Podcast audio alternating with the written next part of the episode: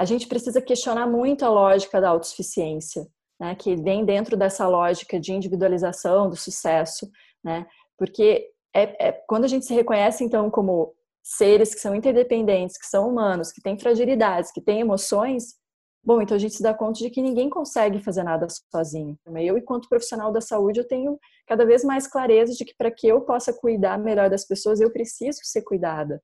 E, e não, não só por mim mesma, de me oferecer esse cuidado, mas também de ter essa rede de suporte, né? Para que a gente possa, assim, se dar conta de que a gente não está sozinho, que, né, que está todo mundo no mesmo, assim, né, nesse sentido de que está todo mundo sofrendo de alguma forma, daqui a pouco até de, de pensar em estratégias coletivas a respeito daquilo que está se apresentando.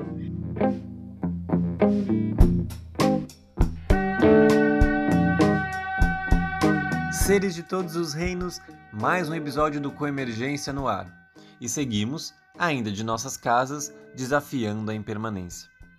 Dessa vez, satisfazendo um desejo antigo, trouxemos para nossa lavanderia virtual Caroline Bertolino, para falar sobre mais um dos temas que consideramos urgentes para o momento atual: autocompaixão. Esse tema se torna especialmente relevante hoje por diferentes motivos.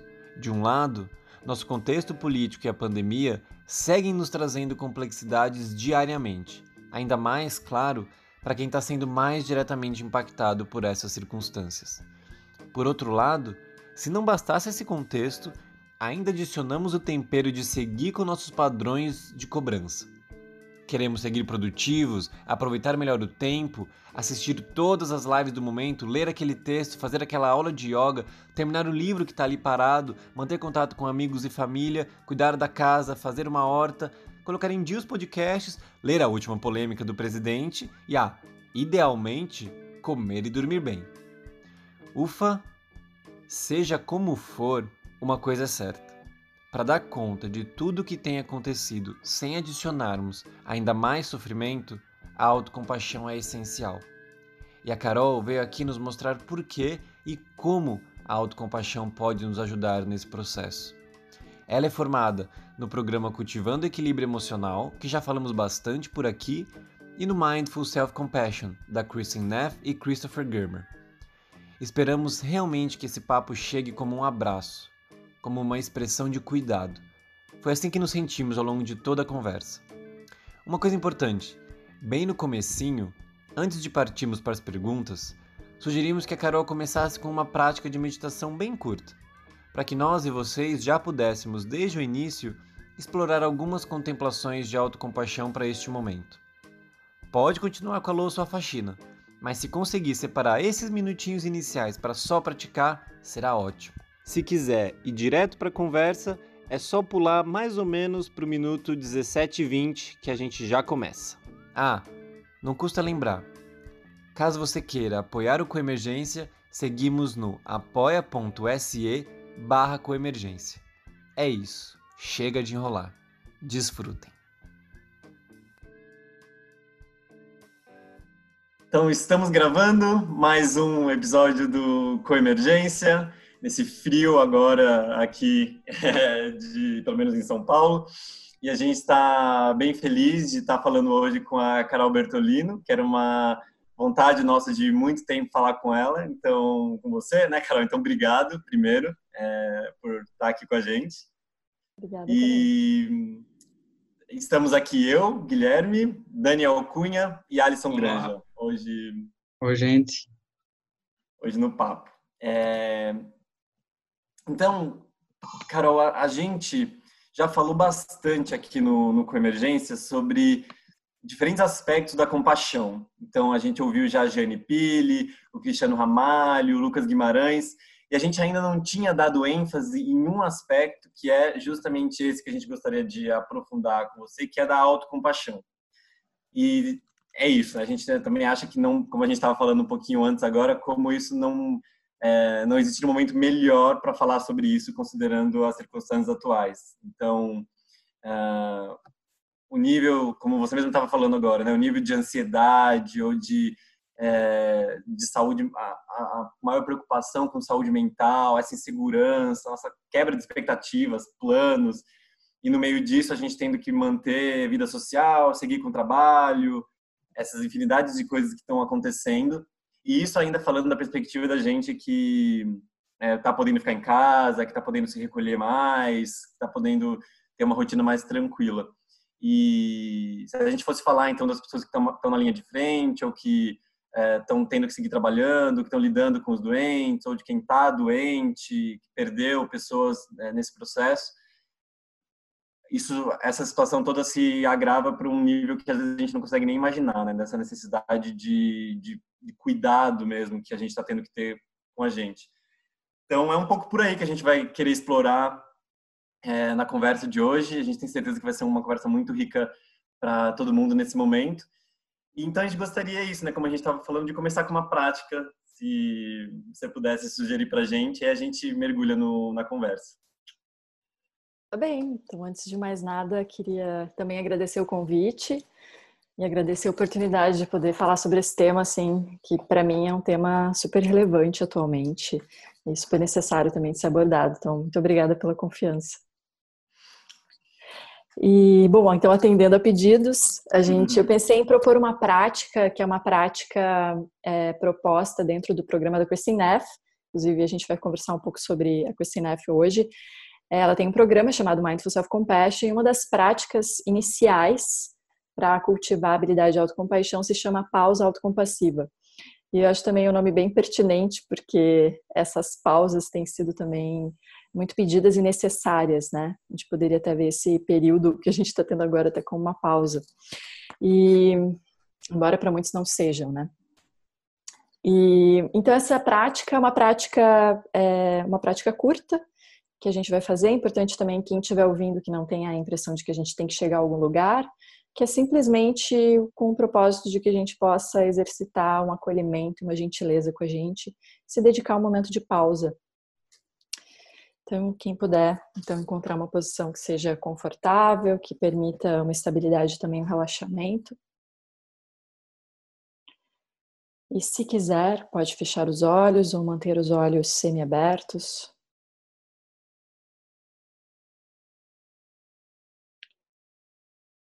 Tomando então três respirações lentas e profundas.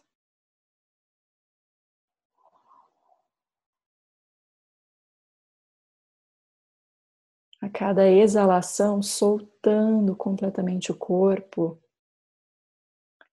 percebendo se o corpo precisa de algum tipo de ajuste, precisa soltar talvez alguma outra parte do corpo.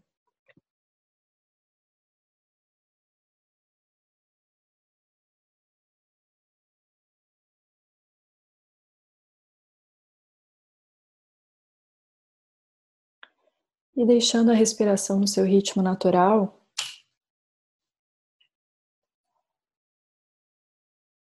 a cada inspiração, trazendo uma atmosfera de acolhimento.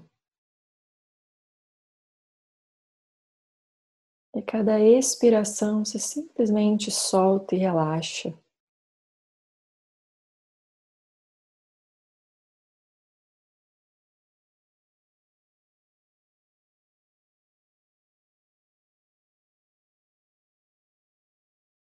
Você pode perceber a respiração de forma mais fácil, talvez no movimento do abdômen, ou talvez na entrada e na saída do ar através das narinas.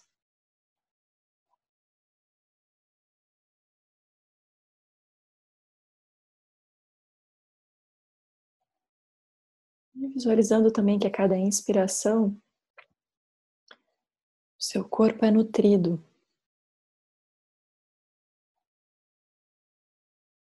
cada expiração você relaxa.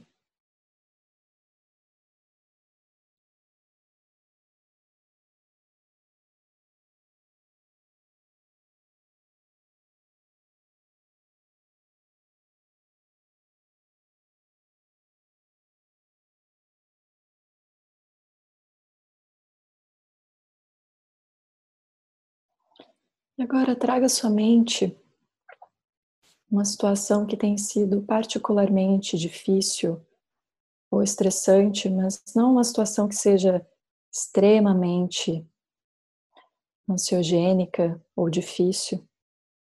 Traga uma situação que seja moderada para que a gente possa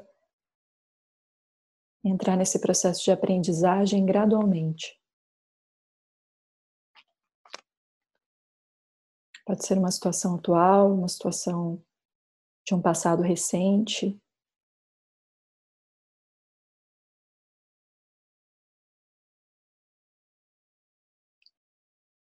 Mas traga essa situação e perceba quais são as reações presentes no corpo.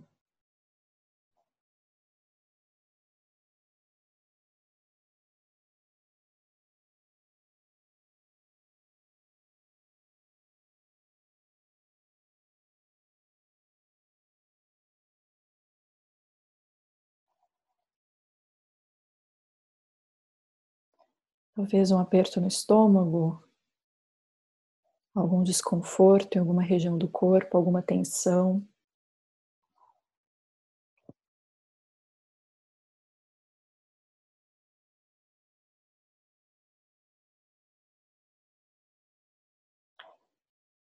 E mentalmente, você pode repetir essa frase. Isso é sofrimento.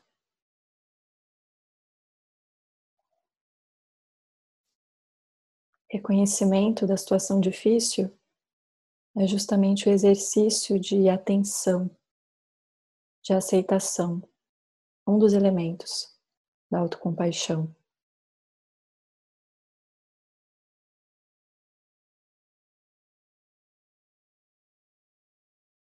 Mentalmente, você também pode dizer a você: sofrimento faz parte da vida. Assim como você, muitas pessoas estão passando por situações semelhantes ou passaram por situações semelhantes.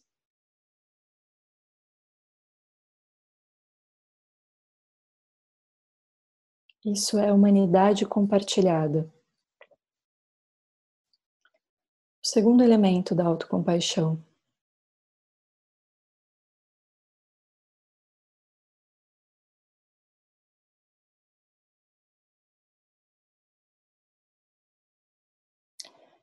E agora, se quiser, você pode colocar as mãos no coração ou em qualquer outra parte do corpo que represente para você um ato de cuidado e gentileza consigo.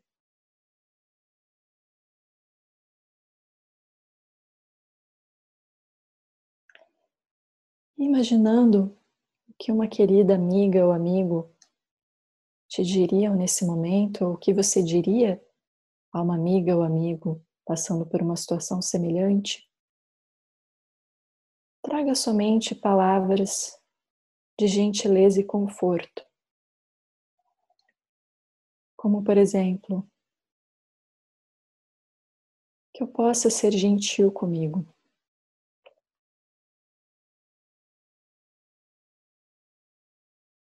Que eu possa me cuidar, me respeitar.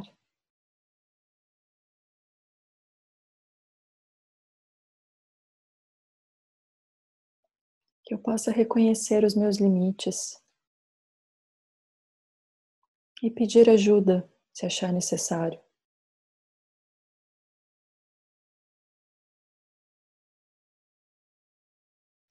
Que eu possa me amar, me aceitar como sou.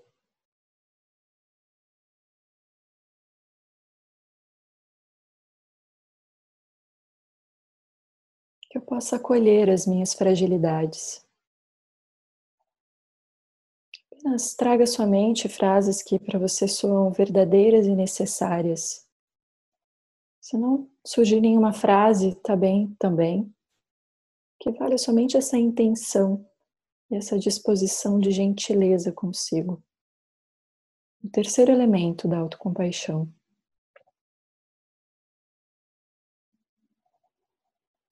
E ficaremos em silêncio em alguns instantes enquanto você vai trazendo essa aspiração e essas frases gentis mentalmente.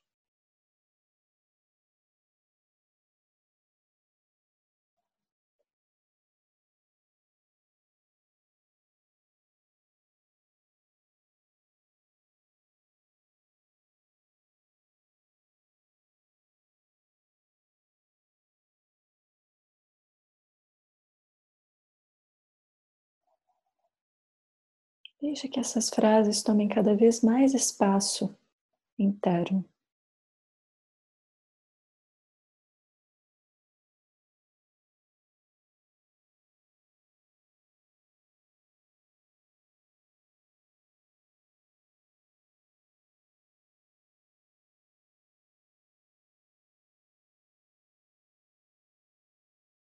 Agora soltando as frases, apenas percebendo sensações, pensamentos que surgem, emoções, permitindo, ao menos nesse exato momento, tudo seja como é.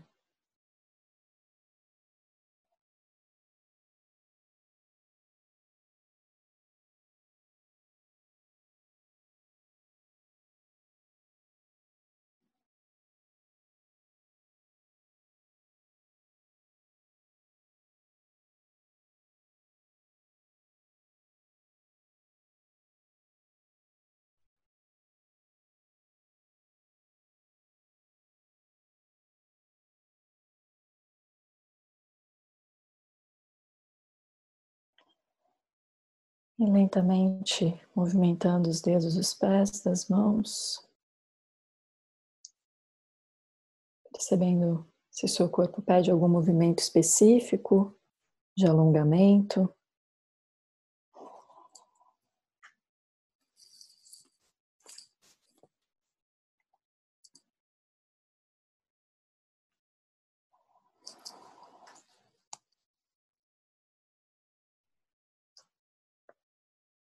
Seu tempo, abrindo os olhos.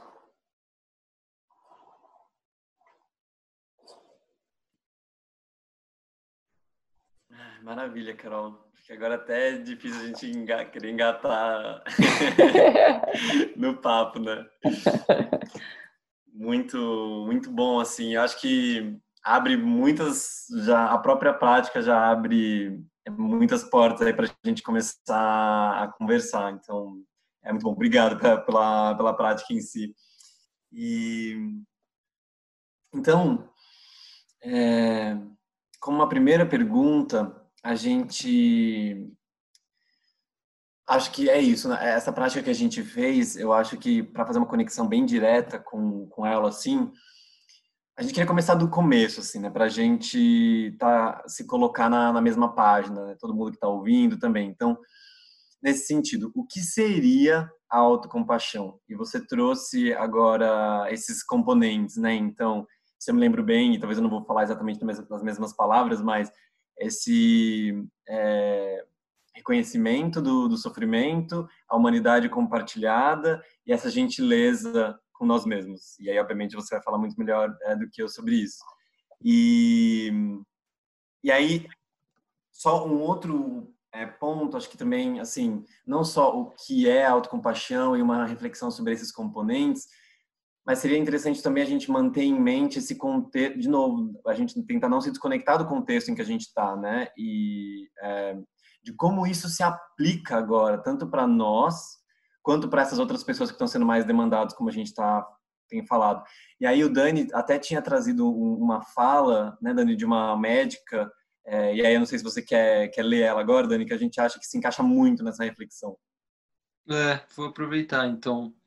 É uma médica que, que eu acompanho nas redes sociais aqui faz, faz bastante tempo, uma médica de família e comunidade, ela chama Júlia Rocha, e aí ela está na linha de frente, né, é, dos atendimentos, e ela escreveu isso bem uma, uma frase bem curta mas muito forte que, que acho que diz um pouco de, do que as pessoas estão sentindo. Ela, ela escreveu às vezes eu me pergunto como eu suporto encarar tanta dor tanto sofrimento tanta história de violência tanto marido estuprando esposa tanto patrão matando empregado a conta gotas sem adoecer e morrer de tristeza fim, ela escreveu isso, assim, ela deixou esse relato. E a gente estava pensando hum. nisso também, né, em como que uh, uh, alguns elementos da autocompaixão e da compaixão poderiam auxiliar essa essa visão, né, como ser alguma luz no fim do túnel para que se abra algo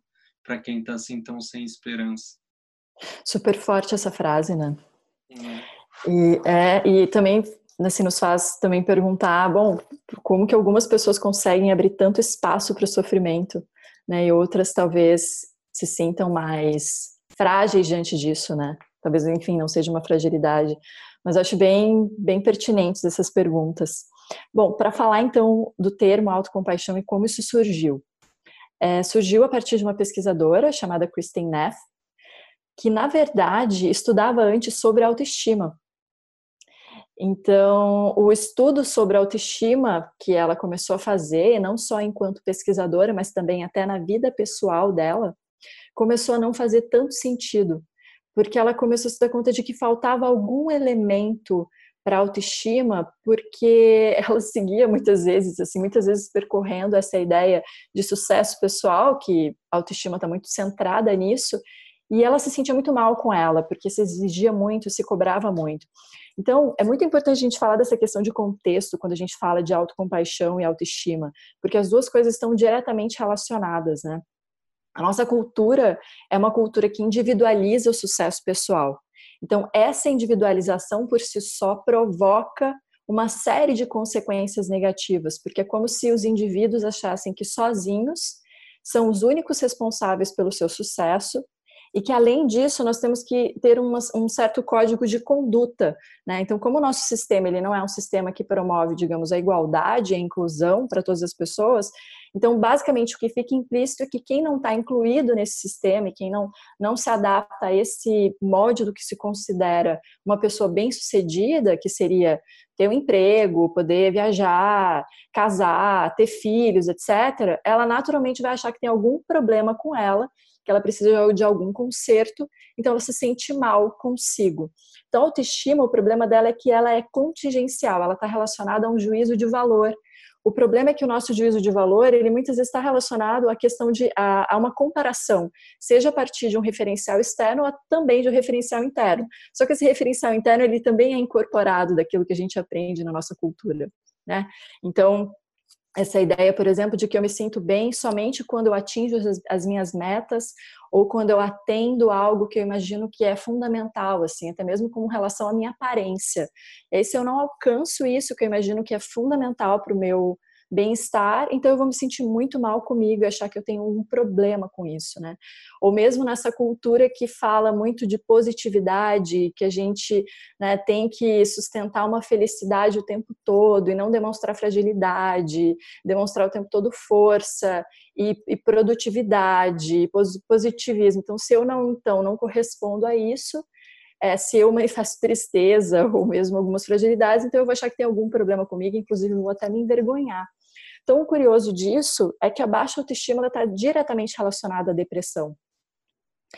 E então a própria autocrítica, é, que é uma das questões assim que se contrapõe à autocompaixão, ela é uma, uma das questões diretamente relacionadas à própria depressão porque é muito comum que as pessoas em depressão elas tenham então essa ideia de que tem alguma coisa de errado com elas, elas sentem vergonha até mesmo de falar sobre isso, vergonha de pedir ajuda, né, e, muitas vezes associam que o fato de elas se sentirem tristes faz delas pessoas tristes e com vários problemas, e, e essa dificuldade de pedir ajuda também dificulta é, no próprio processo. E então ela começou a perceber que até na vida pessoal dela é, havia essa questão assim de uma cobrança muito grande por produtividade na vida acadêmica, por um mal-estar também na sua, nas suas relações próximas. Ela fala sobre isso no livro que ela escreveu, Autocompaixão. E ela começou a fazer uma pesquisa interna sobre isso, né? como é que ela poderia é, de repente conseguir relaxar ou aprender uma outra forma de lidar com isso.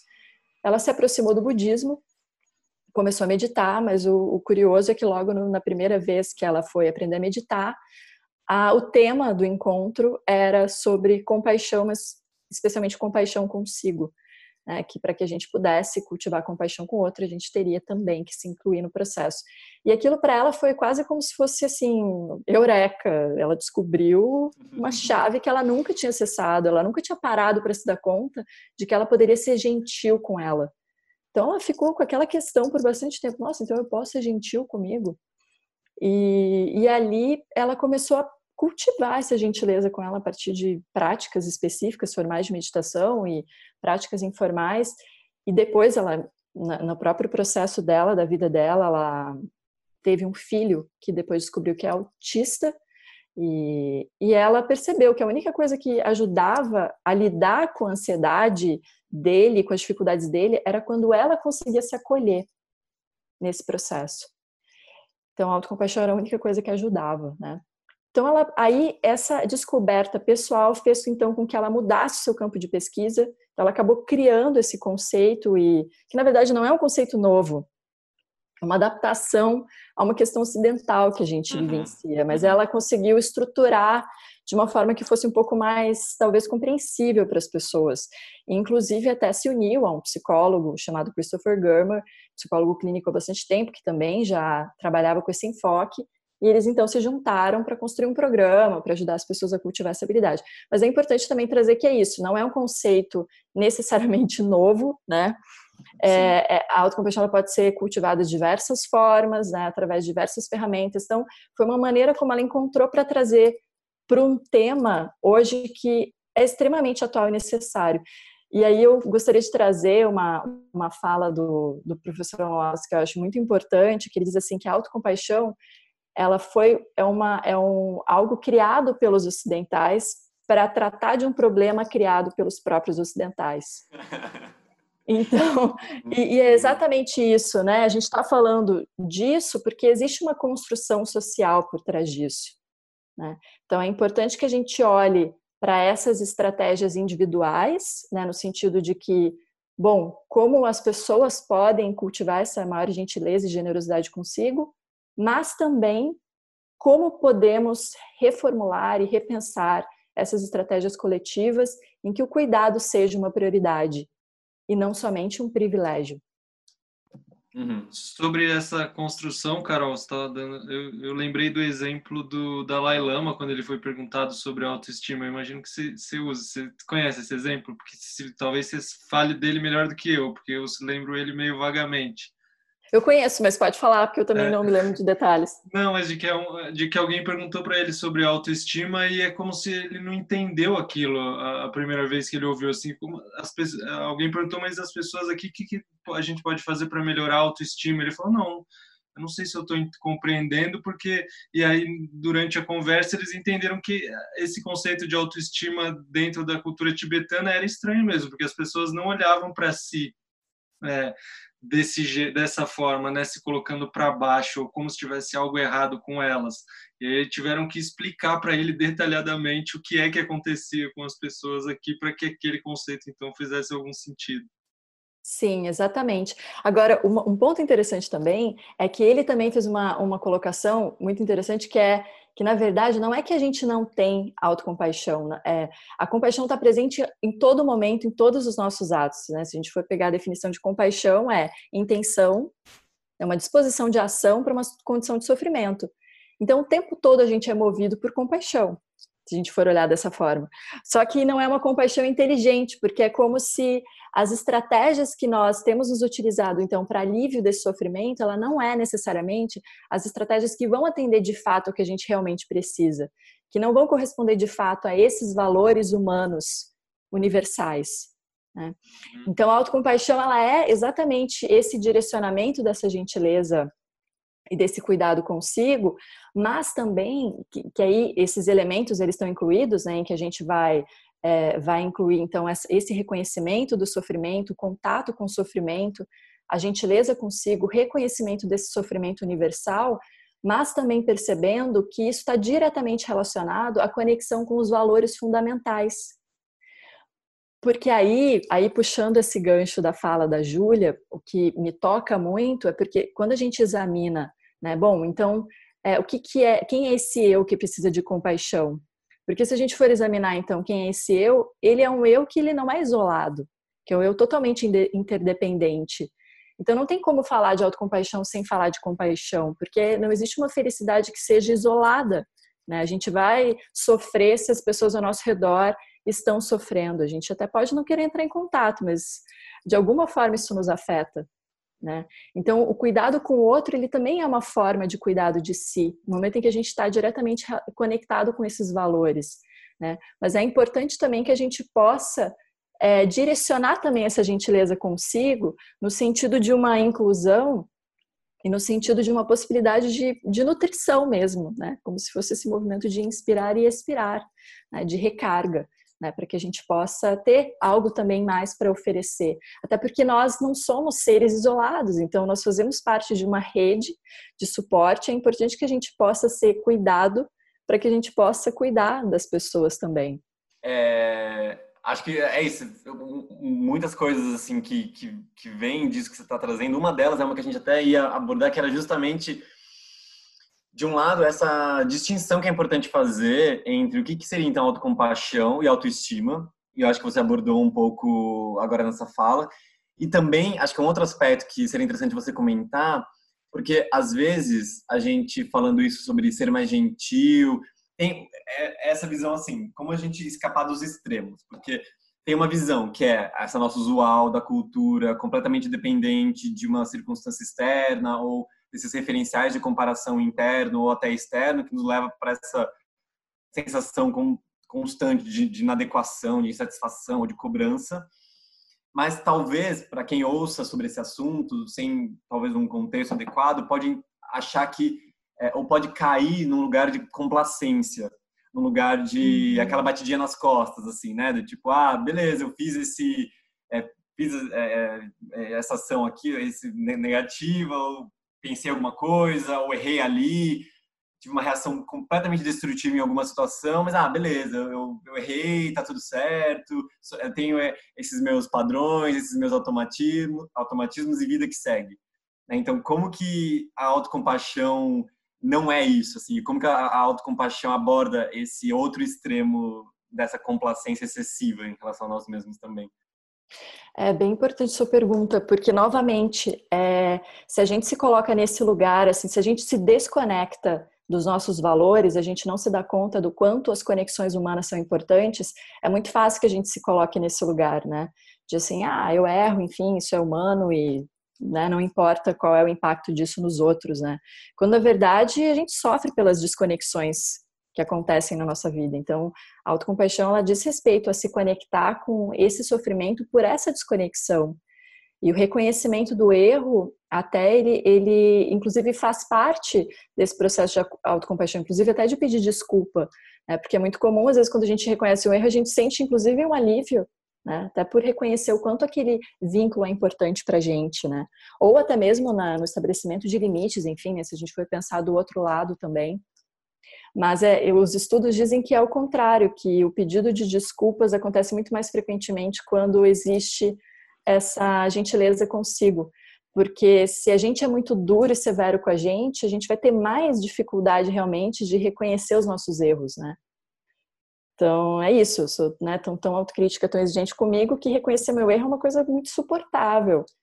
Então, fica realmente difícil de poder me colocar nesse lugar, até de humildade, porque é, é, é, um pouco paradoxal, mas para a gente poder se, se cuidar ou, ou, se dar conta de que a gente precisa de cuidado, eu preciso de me dar conta de que eu sou frágil em alguma dimensão, né?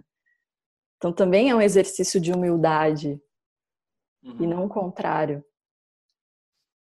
E me vem também um, um, aspecto assim de que, que o próprio professor Alan Wallace também traz, né, dessa que no, no próprio do programa, né, do cultivando equilíbrio emocional, ele traz esse, esse aspecto da inteligência conativa, né, que seria isso que até a gente abordou no, no, nos, nos encontros que a gente fez, nesse sentido de para a gente também apontar para uma visão de que versão que eu quero ser, assim, né? Então, uma, uma, uma, um aspecto de, de aspiração em relação ao que a gente quer cultivar, ou qualidades que a gente quer cultivar, ou, ou comportamentos, ou é, padrões mentais que, dos quais a gente quer se liberar também, né? Então, talvez por base faça sentido, igual ele, ele comenta, a gente ter essa aspiração, e aí acho que faz muito sentido a gente, não sei, me vem a importância de ter, por essa interdependência também que você está trazendo, né, de a gente se conectar com exemplos, às vezes, de o que, que seriam esse, essas outras qualidades, ou essa forma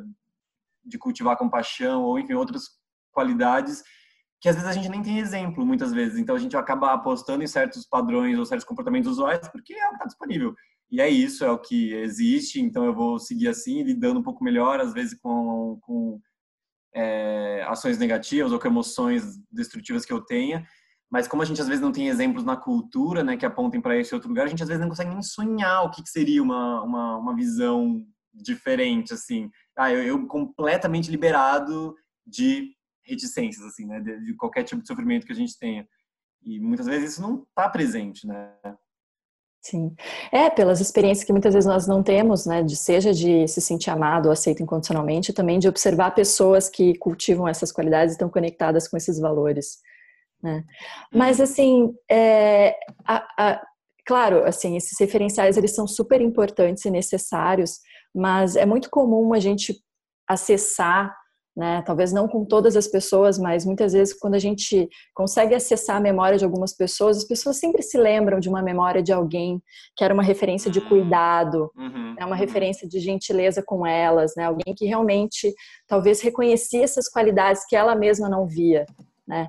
E aí quando a gente se lembra dessa memória, a gente se conecta com ela, a gente imagina o que, que ela diria para gente, ou o que, que ela faria nessa circunstância é muito tocante até e comovente ver o quanto muitas vezes a gente também pode até pegar emprestado esse referencial e agir de uma outra forma com a gente, né? Uhum. Porque uhum. é, é, eu acho que dentro dessa dimensão também do amor entra também a dimensão do reconhecimento dessas qualidades, né? que são qualidades que estão que estão disponíveis, né? que muitas vezes também a gente não se dá conta. É, então é muito comum que, especialmente pessoas que acabam cometendo enfim, atos né, que são violentos ou agressivos, elas também carecem um pouco dessa rede que possa fazer com que elas se reconheçam a partir de um outro lugar, né, um lugar que é mais positivo, um lugar que é mais amoroso, positivo no sentido assim de, de, de benefícios que ela pode é, oferecer né, para sua comunidade ou para as pessoas ao seu redor. Uhum. É. Sim. E aí, um outro. Você ia falar alguma coisa, Alisson? Complementar, você, é, você tem falado da complacência, né? Citando exemplo da, da complacência em erros com relação a outros. Eu fiquei pensando também com relação a erros cometidos por nós com, com relação a nossos projetos. Até pegando isso que você falou, né? A, da gente, quando a gente persegue a melhor versão de, de nós mesmos, coloca isso como um objetivo. É muito comum na nossa cultura a gente perseguir esse objetivo de uma maneira agressiva, assim, achando assim que a gente tem que se forçar a isso. Ah, eu tenho que ser disciplinado para conseguir isso. Ah, eu quero uma alimentação melhor. É, então eu vou me disciplinar e vou é, meio que suprimir as tentações e as tendências a, agir de outra forma. E eu acho que pode cair nesse engano também de pensar que a autocompaixão pode ser uma autocomplacência consigo mesmo com relação aos nossos objetivos é, internos, nossos objetivos pessoais. Por exemplo, é, eu estou tenso, aí vou dirimir essa, essa tensão comendo besteira, comendo doce, alguma coisa assim. Ah, não, eu vou fazer isso para como uma forma de aliviar isso, vai ser uma, isso pode ser entendido como uma atitude de autocompaixão. Poderia ser ser entendido dessa forma ou seria uma maneira equivocada de, de ver?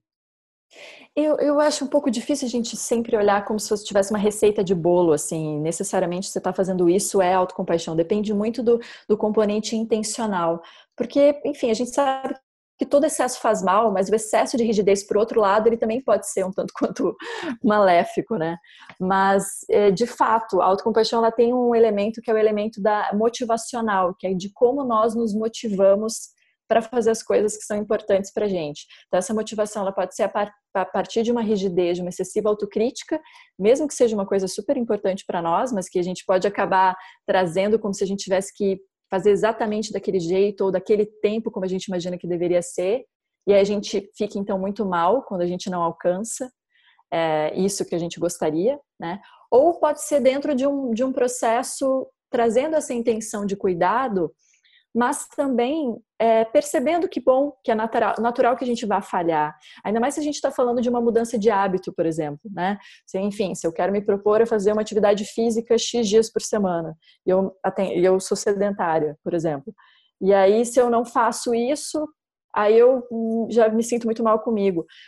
o que, o que é o mais curioso disso é que quanto maior a autocrítica, é muito mais provável que a gente se desengaje nos comportamentos que a gente quer fazer. Porque como tem uma carga de cobrança muito grande, é como se você tivesse que despender um esforço muito maior. E aí você se desconecta do próprio sentido daquela atividade, que é por si só muitas vezes algo que é benéfico e muitas vezes até prazeroso. Né? E aí essa desconexão com o próprio propósito e sentido acaba contribuindo com que a gente se desengaje. Né? Então tem estudos que mostram que a, quanto maior a autocrítica, maior a procrastinação. Claro, fazendo um parênteses aqui, né, que eu acho que a gente também tem que questionar a lógica produtivista, né? Porque justamente a autocompaixão também é se dar limites e se dar conta de que não tem como a gente ser produtivo 24 horas, como, enfim, né, eu tenho já percebido no mundo do trabalho que a gente está totalmente cooptado por essa ideia, né? Então tem aí esse caminho do meio que é necessário entre, bom, um esforço que talvez seja necessário para fazer coisas que são importantes, mas ao mesmo tempo também respeitando um ritmo e um tempo que talvez seja importante, né? Agora, falando da autocrítica, né? A autocrítica ela tem uma função também, é, até de sobrevivência mesmo. Muitas pessoas é, conseguiram encontrar, enfim, motivação e sentido na sua vida, ou até mesmo conseguiram aprovação e aceitação é, da sua família ou da sociedade por causa dessa autocrítica. E então é, não é criticando a autocrítica que a gente lida com ela, né? Até ela tem uma função de ser. O ponto é a gente se dar conta de que esse, essa autocrítica, que é essa identificação com o comportamento, assumindo que nós somos, enfim, incompetentes ou muito lentos ou preguiçosos, isso não contribui com o nosso desenvolvimento ou com o alcance de algumas coisas que são importantes para nós. Pelo contrário. Uhum. Você falou agora uma, uma, um ponto, Carol, que me conectou com uma fala do Alan Wallace também num outro momento, em relação aos outros. E aí, é, talvez seja legal você explorar isso, assim, de qual que é a relevância para essa visão da autocompaixão de a gente não ter essa hiperidentificação com os nossos comportamentos, seja positivos ou seja negativos. Ele no, né, né, nesse nessa fala que ele tinha trazido ele estava falando isso em relação aos outros em como a gente olhar com um olhar de bondade amorosa e, e compaixão aos outros nunca esquecendo que por trás de, uma, de um comportamento a gente nunca vai condenar a pessoa.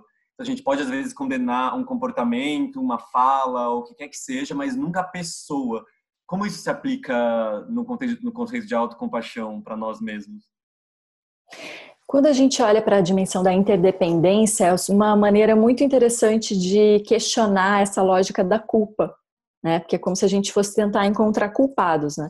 O Marshall Rosenberg, ele, ele tem uma frase que eu acho bem interessante que ele diz no livro dele, Comunicação Não Violenta. Quando nós não temos uma necessidade atendida, a nossa tendência é ou culpar a outra pessoa ou se culpar por isso. Então, existe essa, essa dinâmica, né, assim, de encontrar culpados, que é uma dinâmica social, inclusive. Só que, novamente, é relacionada a essa individualização da questão, como se nós fôssemos seres totalmente isolados, que não dependessem de causas e circunstâncias para fazer ou deixar de fazer alguma coisa. Então, da mesma forma como a gente olha para uma pessoa né, que cometeu algum ato errado. Né? E a gente pode ver que teve vários fatores que contribuíram é, a história dela, pessoas ao redor, enfim, diversas condições, né? E a gente pode sim condenar o ato, não a pessoa, a gente pode fazer o mesmo com a gente, no sentido de se dar conta de que, bom, era o que foi possível fazer naquele momento, não havia outra possibilidade aparente.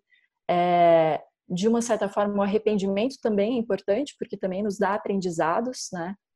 As imperfeições também fazem parte. Então, poder olhar para os erros, até como uma gentileza no sentido de reconhecer a nossa dimensão humana, isso também nos deixa mais é, menos exigentes com os outros também, né? Porque é muito natural que, que quanto, quanto mais a gente acolhe essas fragilidades se perdoa, no sentido de perceber que, bom, a gente faz o melhor que pode é natural também que a gente acabe tendo esse olhar mais gentil também com as pessoas ao, ao redor. Não por acaso, a, os chefes, vou dar um exemplo aqui de trabalho, né? mas os chefes mais críticos e duros são os mais autocríticos também, né? São pessoas que geralmente é, costumam ser extremamente exigentes consigo, desrespeitar o seu tempo, é, trabalhar assim totalmente adoecidas, e aí acreditam que as outras pessoas devam agir mais ou menos da mesma forma, assim. Então, uma coisa acaba realmente ficando muito relacionada à outra. Carol, você é, falou algumas vezes, é, no, você estava respondendo a primeira pergunta, sobre uma sensação de que algumas pessoas têm de que tem um problema comigo, de que tem alguma coisa de errado comigo, assim, né? E aí eu queria que, se você pudesse desenvolvesse um pouco sobre, porque essa me parece uma premissa falsa que a gente consegue que a gente consegue é, transformar, né? Porque tem muita gente que tem essa sensação e ela vem, eu sinto que de um lugar parecido com esse é, que você falou do a individualização do sucesso, a gente também é, faz isso com a individualização do que seria um fracasso ou do sofrimento mesmo, né? A gente faz isso com é, problemas de saúde, de saúde mental, a gente é, com diagnósticos, a gente tenta colocar aquilo é, na pessoa, né? Ou se a gente não tenta, Exatamente. a gente acaba colocando e, as, e, e a gente carrega é, isso muito próximo à nossa identidade. Assim, eu queria que você falasse sobre isso, talvez à luz do que eu imagino que seja um pouco do que você falou que é um dos pilares da autocompaixão da nossa natureza humana compartilhada também, de que uhum. isso que eu sinto que é só comigo, talvez as pessoas ao redor estejam sentindo algo parecido, né? Uhum, sim, é super importante essa pergunta, né? Porque de fato, se a gente for assim, eu já fiz essa experiência, já participei de grupos onde havia essa pergunta, né? Quem aqui é, já teve essa, essa experiência de ter essa crença alguma vez na vida de que tem alguma coisa de errado contigo, você não é competente o suficiente, você não é bom o bastante, você não é bonito o suficiente, e aí é incrível, 100% das pessoas ergue a mão é, eu acho muito comovente, assim, muito comovente, porque de fato, assim, é, isso me, me, lembra até uma fala de uma professora que eu gosto muito, que é uma psicóloga também, que é a Tara Brach. Ela fala que é, existe o, o, sofrimento faz parte da vida, né? E nós muitas vezes passamos por situações difíceis. Quando a gente se identifica com isso no sentido assumindo que nós somos os únicos responsáveis por aquilo e aí a gente, então, é, acredita nessa crença de que nós somos defeituosos ou tem alguma coisa de errado com a gente, a gente adiciona uma segunda camada de sofrimento. Então é como se se triplicasse. Então a situação já é difícil por si só e a gente soma ainda essa camada, trazendo para nós unicamente essa responsabilidade, né? E aí isso realmente é muito duro e muito pesado. E uma das maneiras realmente de é, sair dessa situação de isolamento, que parece até paradoxal, né? Porque de fato, quando a gente está nesse lugar de que, bom, tem alguma coisa de errado comigo, é, eu não deveria estar tá sentindo isso, eu, eu fiz isso e eu, né, não. Enfim, a gente começa a ter crenças negativas com relação a gente, a gente tem a impressão que só a gente passa por isso, só a gente sente isso. E, e aí é importante realmente parar para se perguntar quem não sente isso nas suas mais variadas dimensões a gente poderia até estender para grupos sociais, por exemplo, né? É, questões de gênero, ou questões de raça, ou questões de classe. Né? Se a gente for olhar, essa questão do, do, do enfim, do juízo de valor, ela também está muito atrelada a essa arquitetura social também, né? Eu fiquei, enfim, me lembrei agora de um estudo que uma amiga minha comentou, de que as mulheres tendem a se sentir muito menos competentes para tentar uma entrevista de emprego do que os homens. Então elas precisam preencher uma, uma, um checklist assim completo para fazer uma entrevista de emprego. Enquanto para os homens isso costuma ser extremamente fácil. Aliás, não precisa nem preencher todo o pré-requisito. Assim, quase se assim, 50% tá ok, eu vou tentar. Então, tem questões que são sociais que acabam influenciando na forma como a gente se enxerga. Né? Então, reconhecer isso também é uma forma de se, de se distanciar, no sentido de se dar conta de que, bom, né, eu de fato estou é, acreditando numa imagem que me venderam que talvez não seja real. Né? Uhum. Então, acreditando de que porque eu não passei no vestibular, tem alguma coisa de errado comigo, eu não sou inteligente o suficiente, né? Ou porque eu não tenho emprego, de que eu sou uma pessoa, é, enfim, que eu né, não sou competente o suficiente, que não necessariamente é uma, uma verdade, né? E porque eu não tenho namorado, eu não sou atraente o suficiente. Né? Então tem tem esses condicionantes, assim, eles vão trazendo ideias e crenças e que nas quais a gente vai acreditando que são muito danosas para a saúde mental. Né? E no campo no campo do trabalho essa é uma questão muito, muito necessária de ser olhada, porque a individualização da variação do desempenho também faz com que as pessoas achem que elas realmente são as únicas responsáveis pelo seu desempenho no trabalho, que quer dizer que o seu chefe não tem relação com isso, né? Que os seus colegas de trabalho, enfim, que toda a conjuntura social não tem relação com isso, e aí essas pessoas acabam achando, né, e passando por situações de violência em que depois elas acreditam que elas não têm condições de trabalhar em lugar nenhum, porque elas não têm competência para isso. Né? E, então é como, como, realmente a gente vai, é, são lógicas que não são questionadas. E a gente poder olhar para isso, questionar essas lógicas, se dar conta de que sim, as pessoas estão dentro dessa dimensão de, das mais variadas formas, é uma maneira de se conectar com esse sofrimento e até mesmo até de cultivar a própria compaixão, né? no sentido de, bom, se muitas pessoas, assim como eu, passam por isso, talvez se eu aprender a lidar com isso, eu possa, enfim, talvez é, ajudar de alguma forma.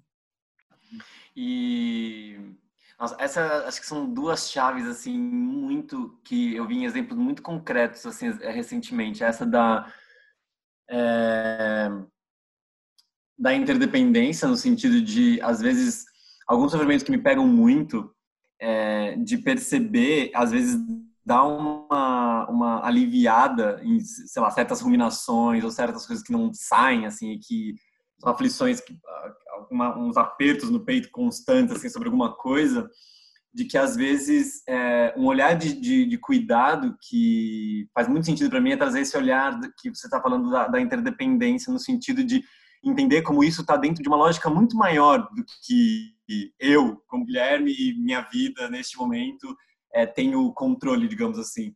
No sentido de que é, tem tantas variáveis que estão por trás da construção desse sofrimento que não quer dizer que eu não possa fazer algo a respeito dele. Mas é quase como se, não, não é algo que tá, você individualmente está fazendo errado só, digamos assim. Do tipo, você é o culpado ou você é o responsável por esse sofrimento que está surgindo agora. E esse olhar, acho que dá uma calma porque ele, ele também leva a essa não identificação, né? Porque aí você percebe que, tá, se eu tô dentro dessas circunstâncias, estou experienciando esse sofrimento, é, outras pessoas também estão inseridas nessas circunstâncias e também estão experienciando esse mesmo sofrimento.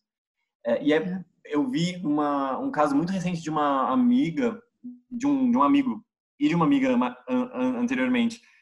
Desse amigo agora na, na quarentena, de que a gente tem acompanhado também, né? Uma cobrança é, de lidar bem com isso, né? Então, é aquela velha, aquela coisa, eu quero ser produtivo, eu vou fazer, é, eu vou fazer yoga de manhã, vou fazer um curso de línguas à noite, vou ver três séries, vou terminar o dia lendo um livro e fazer um chá no final do dia e vou ser feliz. E aí isso eu vou, eu vou lidar bem com isso. E aí ele era uma pessoa é, que, enfim, agora durante a gente estava tendo uma conversa, uma conversa densa, assim, sobre como para ele estava sendo muito difícil esse momento é, e ele se cobrando muito por não estar tá conseguindo lidar, não estar tá conseguindo fazer as coisas que queria, que queria fazer, ou não estar tá conseguindo ser forte, digamos assim, né, num momento como esse. E isso intensificou tanto o sofrimento dele. E assim, uma pessoa que nunca tinha pensado começou a, a o que foi uma coisa surpreendente para mim assim foi para psiquiatra, começou a tomar remédio e, e, que tudo bem assim na circunstância dele eu acho que é algo que, que vai ajudar agora mas que eu acho que falta esses dois aspectos tão evidentemente de, de assim, meu, olha a situação que a gente tá, assim, expandindo para além das quatro paredes, do tipo, olha Sim. como todo mundo tá nessa, assim, é uma coisa muito avassaladora em relação a, a, a, aos aspectos que a gente busca sempre de segurança, de estabilidade. E não é só com você, não é você que está lidando mal, não é você que está fazendo alguma coisa de errado. Mas, enfim, por esses aspectos todos culturais que é, você também já citou, é isso, parece que a gente é levado a essa responsabilização individual de como processar todas as experiências e agora está se refletindo. Não sei se você está sentindo isso também na quarentena agora de outras pessoas que também estão com, com essa... certeza, com certeza. E aí a gente vive um momento que eu acho tão crítico porque assim é como se o próprio é, o cuidado ele é negligenciado porque o humano também é negligenciado. Né? É quase como se a gente não se visse como parte da natureza. A natureza uhum. precisa de cuidado. É como se, bom, então nós humanos não precisamos de cuidado. Então existe uma ideia de uma cobrança de produtividade que vai, né, que, que assim desrespeita esses limites do que é o ser humano, uhum. né? E até trazendo esse gancho também do quão importante é que a gente possa se permitir ter essas angústias, é, é, essas emoções, assim, essa tristeza, esse medo, porque isso só diz de uma coisa do quanto nós estamos conectados com o que está acontecendo. Porque no momento em que eu não me permito sentir esse medo, essa preocupação com as pessoas que estão ao meu redor, ou não me permito sentir tristeza, ou vivenciar um luto, eu vou me colocar numa posição de um isolamento, de uma alienação tamanha, a ponto que eu posso até desconsiderar a necessidade de cuidado, seja minha, ou a necessidade de cuidado das pessoas ao meu redor, né? Então a gente vê esse movimento, né? É, por isso a atenção plena, a aceitação são, é um elemento central da autocompaixão, porque para você poder se cuidar ou cuidar do outro, você precisa entrar em contato com o sofrimento. É, se eu não entro em contato com isso, como é que eu vou cuidar? Né? E aí tem um outro elemento que eu acho fundamental da autocompaixão, que é pedir ajuda. A gente precisa questionar muito a lógica da autossuficiência né, que vem dentro dessa lógica de individualização do sucesso, né, porque é, é, quando a gente se reconhece então como seres que são interdependentes, que são humanos, que têm fragilidades, que têm emoções, bom, então a gente se dá conta de que ninguém consegue fazer nada sozinho, né?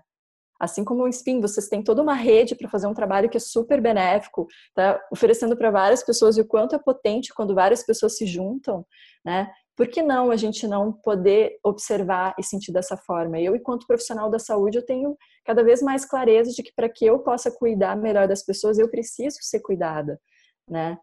E, e, não, não só por mim mesma, de me oferecer esse cuidado, mas também de ter essa rede de suporte, em que eu possa ter alguém com quem conversar, que eu possa ter alguém com quem eu possa desabafar, né? E aí, para os profissionais de saúde, esses espaços de fala são extremamente importantes né?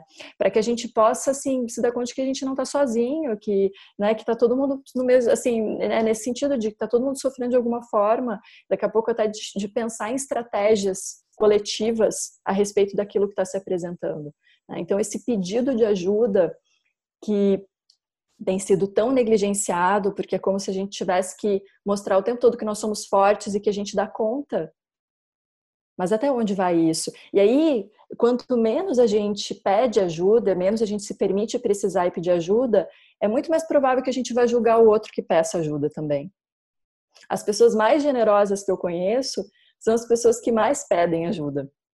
Se a gente for olhar para essas referências que a gente está falando, referências positivas, são pessoas que conseguem aceitar o que o outro tem para oferecer, que se colocam nessa posição de receber também, que não se colocam numa posição de autossuficiência, né, como se fossem sozinhos fazer todas as coisas.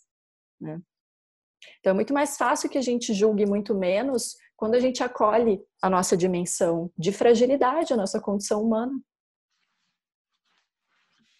É, eu acho muito importante também, é, com essa fala do Gui, a gente lembrar também de, de muitos casos em que não, é, não se é nem permitido ter essa, essa, esse movimento de autocuidado, né, de autocompaixão, devido às estruturas de exploração que exigem tanto e desumanizam tanto né, o trabalhador. A gente está vendo hoje, eu tenho muitos colegas professores, e é absurdo o nível de exigência que está sendo feito agora para que eles aprendam novas ferramentas que eles nunca tiveram contato que é, tem uma mesma eficiência no, no, ensinamento, no ensino à distância, muitas vezes no ensino infantil, onde a, a lógica é completamente outra e depende de um, desse, dessa convivência, desse, dessa presença do professor.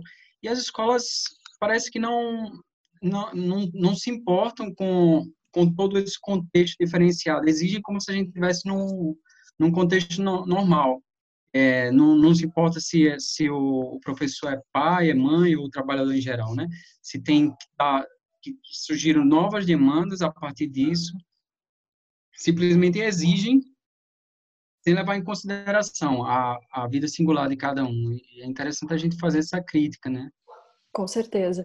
A gente está totalmente cooptado né, por essa lógica é, de produtividade, né, totalmente cooptado, assim, no, no, campo do trabalho, nas diversas esferas. Né, e o que também é até paradoxal, porque que tipo de seres humanos a gente gostaria de educar? Né? Seres é, produtivos ou cuidadosos, né? ou gentis. E, e, sem dúvida, quanto menos esses profissionais são cuidados, menos eles vão ter condição de cuidar também, até de compreender se daqui a pouco algum aluno tem alguma necessidade específica, como é que ele está, se precisa de algum tipo de suporte. Né? Tem muito menos espaço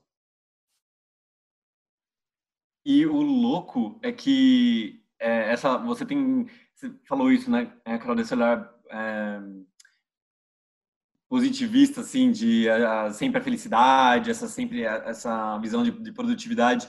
E recentemente eu estava, há um tempo que eu estava para ler e peguei para ler aquele livro Sociedade do, Sociedade do Cansaço, não vou lembrar o nome do, do não vou conseguir nem pronunciar o nome do, daquele filósofo sul-coreano agora. Ayong Chul-han. Mas que ele traz, porque um, um ponto interessante é que a, a, a, gente não só é cooptado por essa lógica, mas a gente se acha, se acha livre no meio dela. O que eu acho que é uma coisa interessante também, porque a gente não, ele, ele comenta isso, que a gente se acha super livre no sentido de é, seguir produtivo, seguir fazendo, seguir sempre em, em, ação, ação, ação, ação. E aí ele traz isso, que na verdade essa é uma liberdade meio burra, porque é como se a gente estivesse é. preso nessa lógica, na verdade. A gente não tem na, no, no, fim uma escolha de. E aí ele traz o, o, o, componente do outro lado, que seria esse aspecto de, como você começou, fazendo um link, assim, esse aspecto de pausa, esse aspecto de parar, esse aspecto. É, e que, enfim, é isso, a gente sabe que tem. É, e justamente a gente está trazendo isso porque a configuração que a gente está hoje, né, em termos econômicos ou sociais, impõe para algumas pessoas que isso não seja possível de ser feito, que não seja possível que existam esses momentos de pausa, esses momentos de, de, de reflexão. E mesmo para nós, às vezes, que poderíamos ter, a gente se culpa. Mais uma vez, porque parece que se eu estou fazendo isso, na verdade eu não estou eu não tô cumprindo com o que eu deveria, que é seguir esse caminho, que é o que na verdade parece que é então é o de ser mais produtivo, é o de fazer mais, é o, e assim por diante. Então é louco porque a gente associa isso à liberdade, né? A gente associa isso a algo positivo, na verdade, no final das contas. É, é. E aí é, é maluco porque a gente questiona os tiranos, os chefes autoritários, mas nós não, não questionamos esse autoritarismo interno, né? Esse tirano interno que, assim, né, que internalizou todas essas cobranças, essas pressões que nos crucifica, nos martiriza, que na verdade tem todo a ver com uma construção dessa lógica, né, em que a gente está inserido dessa individualização e de produtivismo. Então, isso realmente é, é, muito curioso, assim. Eu tenho né, a oportunidade de conversar com algumas pessoas que estão nesse momento exatamente dentro dessa dimensão, assim, de realmente de um sofrimento por essa lógica de produtividade, né, que é como se realmente você não tivesse muito como sair disso, né? E como se realmente o problema fosse seu se você não consegue produzir. Né? E aí tem várias outras coisas que precisam ser cuidadas, mas isso precisa de alguma forma ser mostrado, né? E então é, é essa dimensão do limite, né? Como se realmente a gente estivesse perdendo a noção do nosso limite em várias dimensões. Uhum. E aí me veio agora assim isso. É porque eu fico pensando assim, sim, a gente está perdendo esses limites de fato, mas aí outro obstáculo às vezes para um olhar um pouco mais gentil, eu fico pensando quando a gente entra nesse, nessa visão da autocrítica, né? Então, ou é, e que a gente percebe isso em micro momentos, pelo menos eu assim, percebo em micro momentos, do tipo sair de uma conversa se não sair do jeito que eu gostaria, começa o diálogo. Ou, sei lá, a gente vai acabar aqui o programa e começa um diálogo interno de, de ah, putz, podia ter falado isso melhor, por que eu não falei aquilo? Aí é per persegue por um tempo, assim, né? E, de um lado, isso paralisa, é, porque é isso, parece que a gente fica sempre querendo alcançar esse lugar da perfeição, que é o que, o, que você mesmo falou, né? Que pode levar a esse lugar da, da, da procrastinação. É, mas o que, que você fa fa falaria ou indicaria para esse processo, assim, de esse excesso de ruminação ou de ficar preso sempre a essa visão de performance ou em, nesses diferentes aspectos que a gente tem no, no, no, dia a dia, como se Porque aí tem uma outra, uma outro olhar talvez que não seja é, adequado, que às vezes a gente acha que é essa cobrança que vai nos fazer andar. Uhum. Então, que é uhum. esse olhar de, ah, se eu, que se eu, se eu soltar, eu não vou andar. Ah, porque eu preciso fazer, porque tem uma urgência, que se eu não abordo isso, então eu não vou conseguir produzir, porque eu tenho aquele prazo, eu tenho aquilo para fazer do, do jeito que tem que ser. E se então eu não me cobro, parece que eu não vou andar direito. O que você falaria para essa lógica assim? Sim, que é o que eu falo para mim também.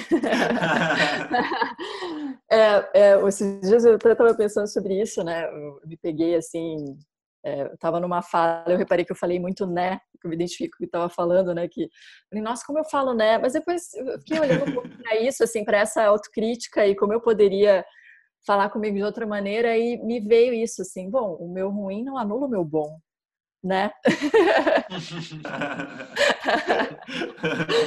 então eu acho que é, assim esse exercício do reconhecimento é muito importante hoje. Reconhecer o que a gente já faz, o, o melhor que a gente tenta fazer, reconhecer é, os pequenos gestos de cuidado, de gentileza, seja com a gente ou com outras pessoas isso é muito importante, é muito nutritivo também. Reconhecer que, é, que, enfim, nós erramos, mas que nós aprendemos com os erros e que nós estamos dispostos a fazer diferente.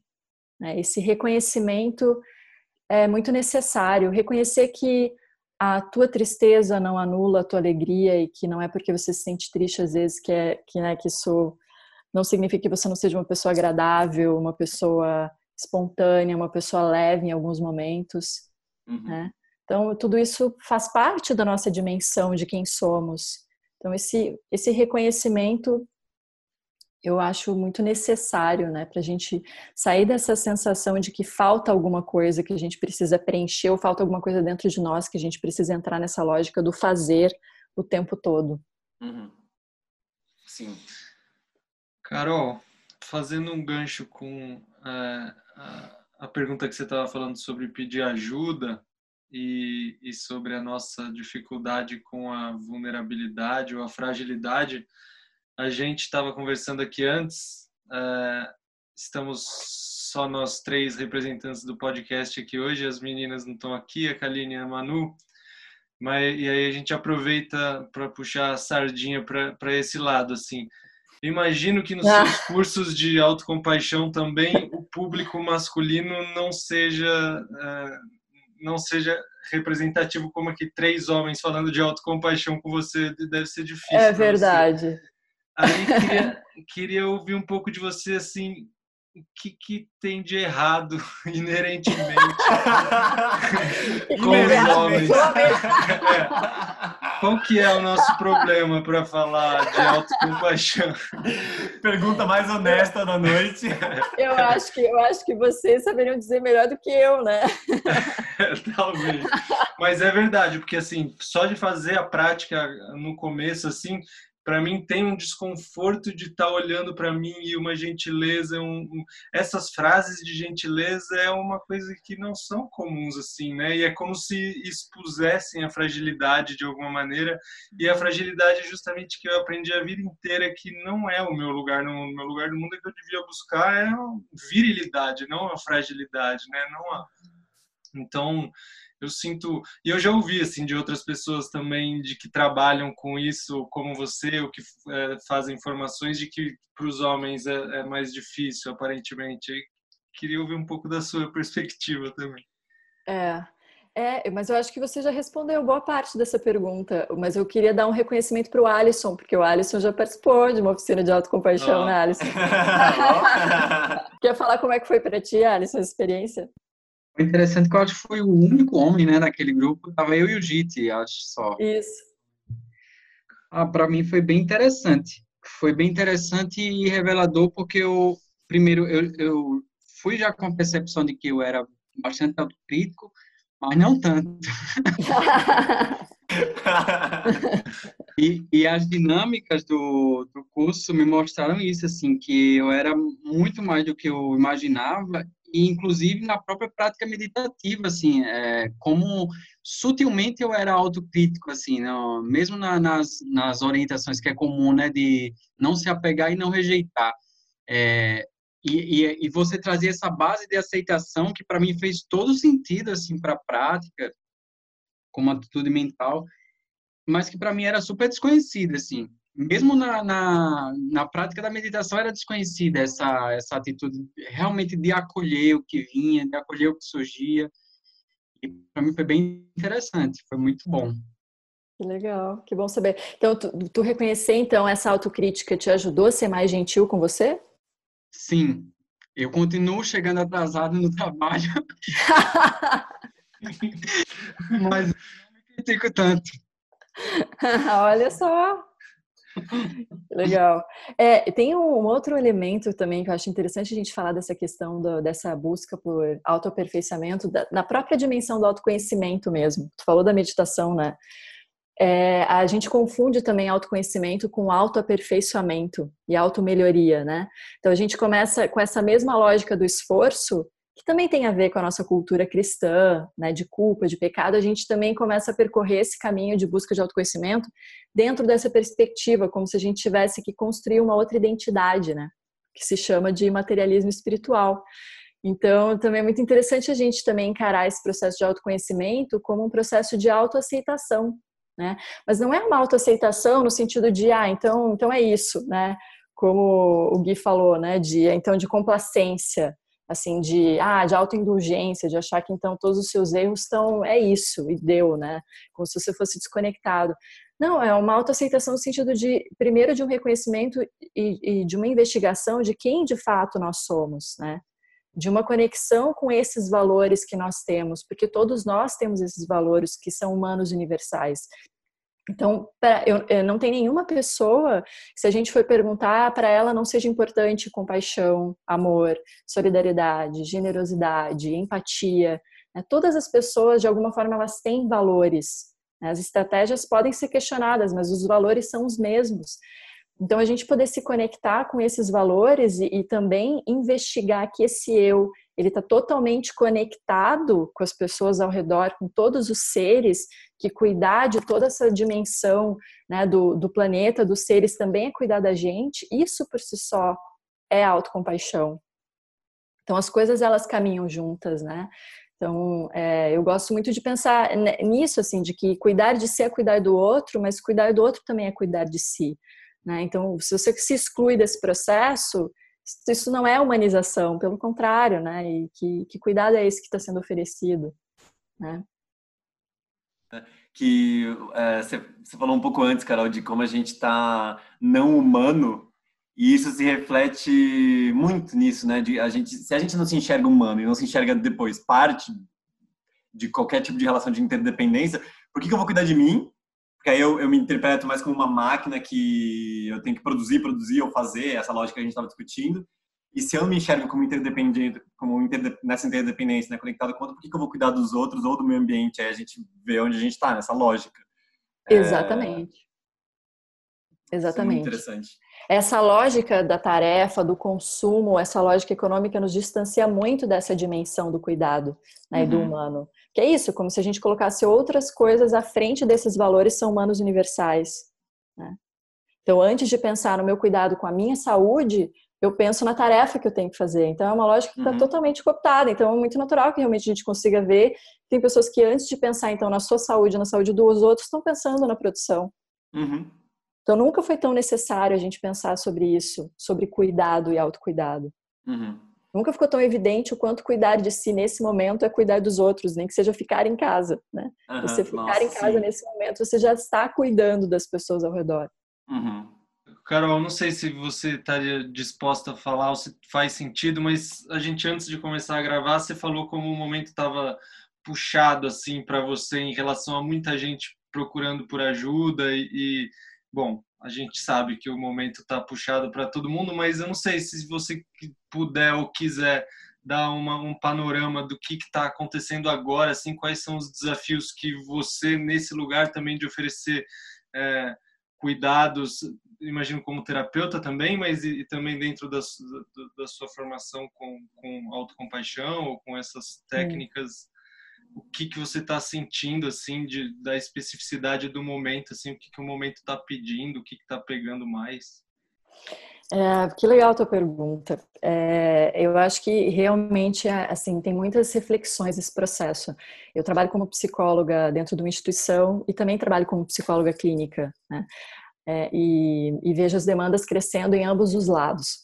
E além disso, tem é, esses cursos que às vezes eu ofereço e que nesse momento eu me vejo assim com um pouco de dificuldade de pensar sobre isso, porque como as demandas elas têm chegado com mais intensidade e demandas também mais complexas, né? Pessoas que estão assim no nível mais agudo de sofrimento, então eu, eu me percebo com a necessidade de intensificar as minhas práticas de autocuidado e além disso de também é, me valer dessa rede de suporte que eu tenho. Né, para que eu possa realmente é, poder trocar e compartilhar, é, é, assim, até né, para pensar realmente sobre até sobre o meu exercício profissional. É super importante esses espaços coletivos, espaços em que eu posso né, até, até falar de dificuldades pessoais também. E então, para mim, o que, o que tem sido muito forte nesse momento é me deparar com essa essa compreensão é, do, de qual é o meu limite, né? Assim, quais são os meus limites, é, do que, que eu preciso para que eu possa cuidar bem das pessoas, especialmente que é, para quem eu posso pedir ajuda. Isso também tem sido muito importante. É, e reconhecer que eu tenho ótimas amigas com quem eu posso é, é, conversar e me sentir acolhida. Isso é muito importante, muito necessário. E eu acho que tem, tem sido esse o momento, esse momento de, assim, de realmente pensar sobre esses limites, né? E claro que isso muda também, conforme o momento, a gente também não, não é que é uma coisa rígida, né? A gente vai, é, de alguma forma, lidando com o que se apresenta, e às vezes eu percebo que eu tenho mais espaço, às vezes menos espaço, que eu preciso me recolher um pouco mais, me cuidar um pouco mais para poder oferecer mais. Mas eu me peguei no início dessa pandemia com alguns arrependimentos, né? Assim, de pensando com relação a, a vínculos em outras cidades, né? Até com a minha família, pensando, puxa, queria ter passado mais tempo com essa pessoa, não sei se eu vou poder vê-la de novo. Depois eu fui me dando conta, e aí eu fui me dando conta da quantidade de demanda que eu tinha, e eu pensei, puxa, se eu já não podia me cobrar antes, agora que eu posso me cobrar menos ainda, porque, né, assim, querendo ou não, eu não estava deixando de cuidar, eu estava cuidando de outras pessoas, né, e de alguma forma até aprendendo com essas pessoas que eu quero me aproximar, que são pessoas extremamente cuidadosas. Então, é, não tem como realmente localizar uma culpa aí. Acho que esse foi um aprendizado também, de me dar conta de que, bom, eu tenho limites, né? eu estou fazendo o melhor que eu posso. E o fato, às vezes, de só poder estar tá disponível para uma escuta já é muita coisa que eu posso oferecer. Então, é isso, né? Que realmente eu possa reconhecer que eu estou fazendo o melhor que eu posso. E, né, e quando puder oferecer mais, eu ofereço mais acho que isso, né, cultivar esse espaço também de gentileza comigo está sendo bem importante também.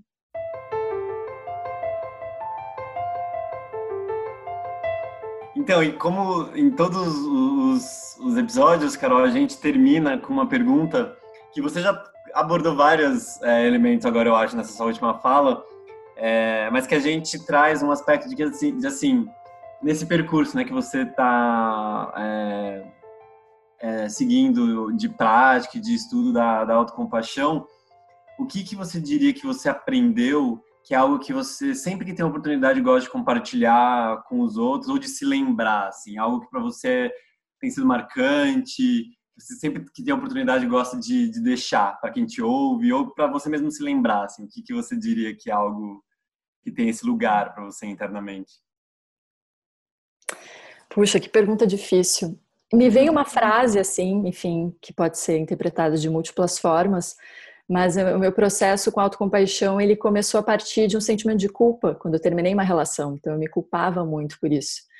E aí foi um exercício de me dar conta de que era o que eu podia fazer naquele momento e respeitar o que fazia sentido naquele momento. Então, o, o que eu diria é isso: não se culpe, né? É, acho que a gente está fazendo o melhor que pode, cada um faz o melhor que pode, e, e que a gente possa ser gentil com a gente nesse momento de poder se permitir errar também, não que isso signifique que a gente tem que permanecer nisso, mas permitir aprender com os erros, reconhecer esses erros, reconstruir laços, né? E especialmente reconhecer que, bom, eu sou humana, né? Nós somos humanos, portanto, igual a ser humano igual a precisar de cuidado. Né? o cuidado não deveria ser né, um espaço para poucos, mas algo que todo mundo tem direito, né? Que não é um privilégio, uhum. não é algo assim que a gente deva questionar, mas algo que deveria fazer parte né, de toda a nossa relação com a gente, com o mundo, né, com o outro. Uhum, uhum. ah, maravilha. Nossa, Carol, assim, muito, muito obrigado. Foi um papo realmente muito bom, assim, é, revigorante, de fato, eu digo, pra, pelo menos falando para mim, assim, nesse momento. Achei muito bom te ouvir e tenho certeza que, que vai é, ecoar também com muita gente nesse momento. Espero que seja realmente uma companhia muito boa para muita gente agora. É, e é isso, a gente agradece muito. Mas que legal, obrigada pelo retorno, Guilherme. Queria também escutar vocês, né? O que, que reverbera com relação a esse tema para vocês. Você sabe que você, você perguntou para mim da vivência, né? E agora eu relembrando como foi interessante que, que é, no começo, depois da, do curso que a gente fez, para mim ficou muito claro, assim, da, da, da importância desse acolhimento, de cultivar. E, e para mim também é, eu acho que eu consegui cultivar nessas pequenas coisas, né? Eu lembro que eu trouxe é, esse exemplo do chegar atrasado com constância e eu me recriminava muito com isso, assim, ação de décadas e que não servia para nada, assim, eu continuava chegando atrasado. Sim. Pelo menos isso, assim, eu não mudei muito no hábito, mas é, isso tornou minha vida muito mais leve, esse, esse pequeno detalhe. Mas depois, é, é, eu tive um, meio que uma crise, assim, meio existencial, entrei num, num, num lance meio de culpa por, por questões, que não, enfim, de, de, de, decisões que eu tomei e eu esqueci meio que desse, dessa, desse autocolhimento. E eu acabei, acabou ressurgindo isso, assim, no momento mais crítico, assim, que, que aí eu comecei a me dedicar mais nas práticas e espontaneamente surgiu, assim, e foi impressionante, foi, foi como uma chave, assim, no momento em que surgiu essa, é, como se o próprio organismo, é, espontaneamente, com uma forma de resolver aquilo, surgisse esse acolhimento e, e é, foi como se dissipasse, assim, a, no momento em que eu consegui acessar esse acolhimento, se dissipava essa a ruminação e o sofrimento que, que adivinha da culpa. Foi bem interessante. Agora eu relembrei, você falou agora, veio o que uhum. a chave do curso, assim, de certa que forma. Que legal. Sim, que foi aprendizado que não foi perdido, né? Que é algo, um recurso que você pode acessar a qualquer momento. Bacana. Bom, só para complementar, já que você fez a pergunta para todos, esse, esse assunto ressoa muito para mim também. Eu, não, eu nunca fiz, né, nenhuma, nenhum, nenhuma das, dos cursos ou das formações. Então, as técnicas eu não, eu não costumo usar porque eu não, eu aprendi assim muito por cima de ver ou você falando ou alguém que também trabalha com isso. Mas esse tema da culpa e da vergonha, assim, essas coisas, eu também sinto que me, eu carreguei por muito tempo e, e é, a forma como é, a autocompaixão trabalha isso eu me identifico muito com a parte discursiva, porque eu acho que a parte discursiva é o que eu me identifico em qualquer lugar. Então, tudo que a gente conversou aqui, para mim, isso faz, faz muito sentido, assim, de eu sinto que eu precisei aplicar em algum nível autocompaixão de me liberar do que das coisas que eu achava que estavam erradas em mim, exatamente isso. Por muito tempo eu achava que tinha coisas erradas comigo, e aí eu precisei falar, não, era com carinho de falar, olha, isso é o que você sabia fazer naquela hora. Aí eu, depois aquilo foi andando, né? Então, são coisas que a gente conversou aqui e eu vejo isso é, é, presente na minha jornada, sim, mas ao mesmo tempo é, a falta de ferramentas talvez é, me faça cair nos lugares de culpa e vergonha até agora e não saber muito bem como lidar e aí patinar um pouco para conseguir sair. Então, talvez um incentivo para para me apropriar dessas técnicas. Que legal. obrigado. É um belo insight. e tu, Gui? Ah, para mim, é, o que mais, um ponto que pega muito é um cansaço que me dá, assim, de... Eu me, inter, eu, me interesso muito por, por esse tema, porque me dá um cansaço dessa, dessa voz, assim, igual que eu tava trazendo, essa ruminação, sabe? De, tipo, constantemente ter algo de que não está bom, de algo que está inadequado, assim. Então, isso em diferentes eixos. Eu dei exemplo, esse exemplo, né, de sair de uma conversa, ou sair da, aqui da gravação, ou de alguma coisa no trabalho, ou... É, e aí aquilo que você falou do materialismo espiritual, né, de é, esperar que a partir de um certo ponto, com algum tipo de prática, seja ela qual for, eu vou lidar de tal ou qual jeito com alguma experiência que surja. E aí, aquela experiência surge, eu venho com alguma resposta que seja que eu identifico como igual, digamos assim, a respostas que eu dava antes, entre uhum. aspas, esse antes e agora.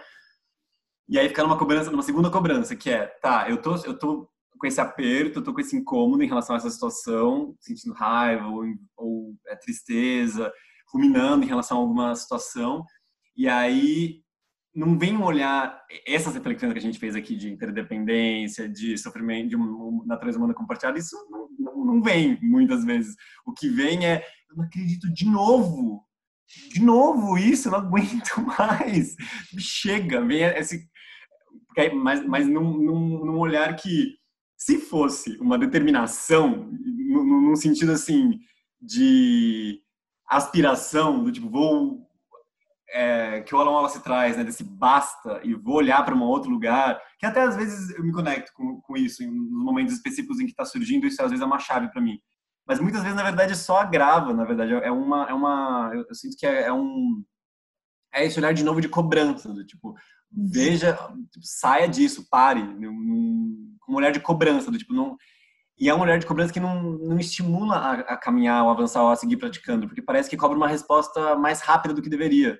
Uhum. É, então, para mim, isso é muito forte, assim, essa necessidade de ter esse olhar, de novo, de não pessoalizar esses processos de sofrimento, de natureza humana compartilhada, de interdependência. Então, essas ruminações, nessas crises, que entender a interdependência que está operando ali, é, e paciência também. Eu acho que é, é isso que você falou agora nessa sua fala final de reconhecer limites. Isso já me ferrei muito por não reconhecer esses limites em outros momentos, de querer bancar certas situações que não não dariam para aquele momento, não enxergar isso. E, e é isso, no fim.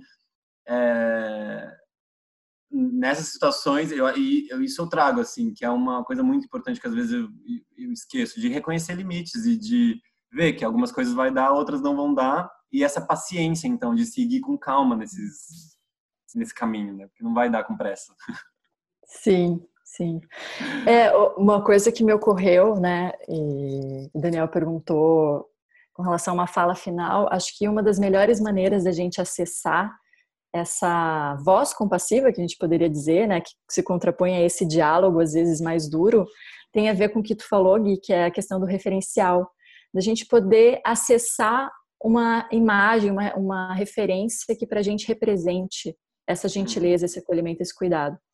E aí estabelecer um diálogo com essa imagem. O que, que essa imagem diria uhum. uhum. para você? Ou o que você diria para uma pessoa que está numa situação parecida com a sua, né? É, não, isso eu brinco com a Paloma, com a minha namorada, né, que é, às vezes a gente tem é, conversa sobre isso, porque a gente se identifica bastante nesse, nesse padrão de comportamento. A gente brinca do tipo de fala que a gente fala para a gente mesmo, eu falo para ela às vezes isso. Eu, eu sugiro ela. Eu falo assim: imagina as falas que você coloca para você mesma. Imagina uma amiga aqui na sua frente, que tá com a mesma situação, e fala para ela.